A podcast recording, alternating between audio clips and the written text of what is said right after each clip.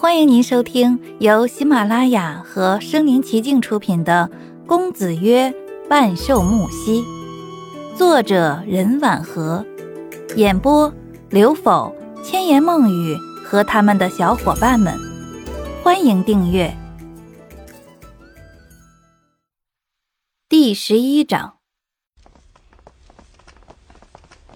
忽然就听到一阵慌乱的脚步声，带着沉重的喘息声临进门，紧接着便是长时间的开门声。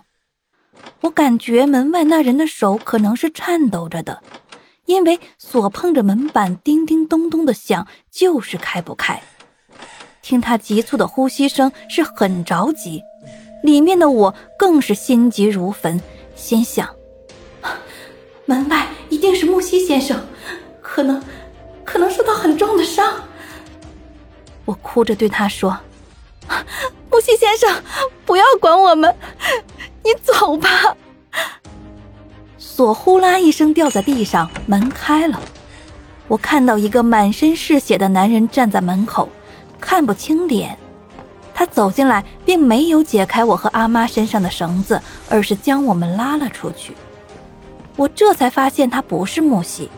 而是刚才拿着火把带木西来看我们的男人，他的腿受了伤，走路一瘸一拐的，还在往地上淌血，却紧紧拉着我和阿妈身上的绳子。啊，发生什么事情了？木西先生在哪里啊？他没有作声，硬着脑袋紧赶慢赶的往前走着，因为走路不稳，拉着我和阿妈也是左摇右晃的。这一路走去，我发现院子中的地上躺着不少人，他们受了伤，在痛苦挣扎，竟然没有发出叫声。最后，我们被这个男人带到了大厅。首先看到的是被吊在房顶下的青龙帮主，血顺着他的腿和脸流下来。他睁着铜铃一般大的眼睛，对我虚弱地说：“饶命！”小姐饶命！我转眼看去，木西正坐在上方的桌子前，心平气和的喝茶。他修长的手臂搭在曲起的长腿上，玉竹般晶莹的手指端着精致的杯子，眼波流转，看着茶杯上美丽的花纹。一滴血从他指尖淌下去，他妖娆的转头看向我。嘴唇轻轻碰了一下手指，将血抹入口中，嘴角残留一点遗落的红色，笑容更显诡异阴森。我呆立在大厅中央，看着他，完全懵了。我只觉得全身发抖发怵。他是木西先生吗？昨天他还笑如春风的领着我去参加宴会，对朋友说我是他的女伴。他还拿着我的故事坐在书桌前品评，让人发笑的小狐狸。还有那更早那次见面，他拿着本大大的书站在我身后，用一双烟火般寂寞的眼睛看着我。有事吗？还笑容可掬的对我做出那么标准的绅士礼。请。木西先生低沉随和的声音传来。给他们松了绳子。我身边的男人一直在发抖，我看到他手臂有很深的刀口，在灯下就像一道黑色的沟壑。他艰难地解开我和阿妈身上的绳子，我被松绑了，却依旧如钉子那样立着，不知所措。我对周围的血怕得要命，我对木西先生感到陌生。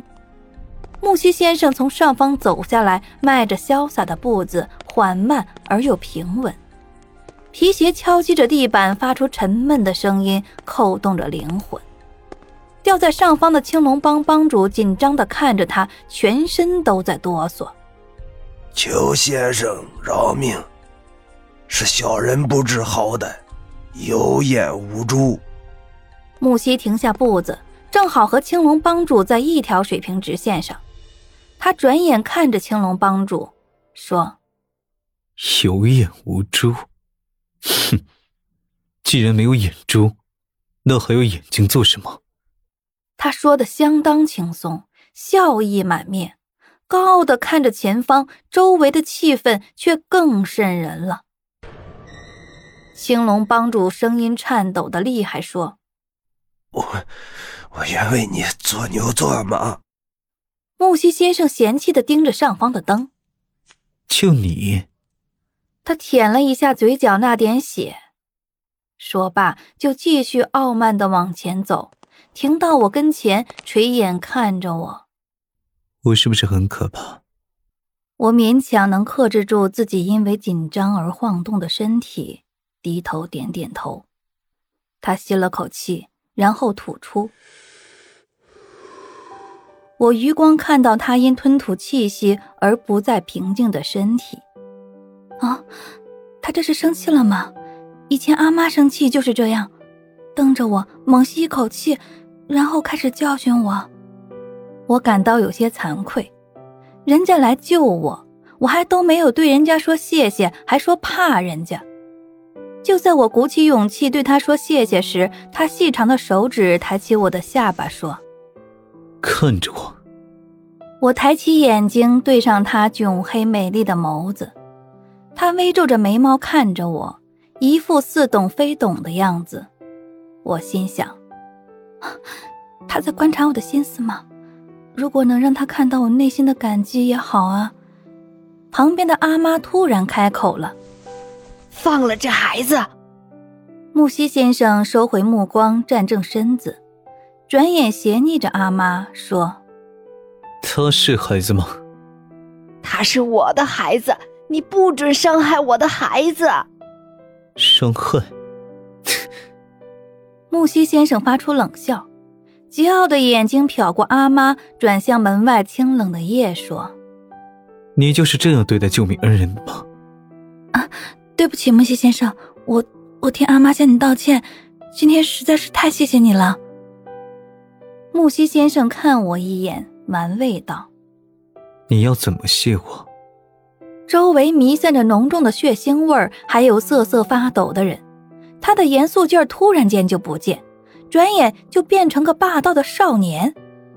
我有点琢磨不透他的性格，就像七月的天变得太快，一时雨着。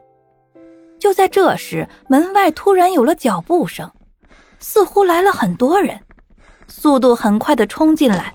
我转头看到领头的是一个光头，穿着暗灰色武服，身前绣着一个龇牙咧嘴的老虎头。他身后跟了一群人，穿着黑色劲服，手里都拿着砍刀。光头看一眼吊着的青龙帮主，就立马与木西拉开距离，敌视着他。表叔是你发给我们白虎帮的。本集播讲完毕，欢迎点赞收藏，且评论还有红包可以领哦。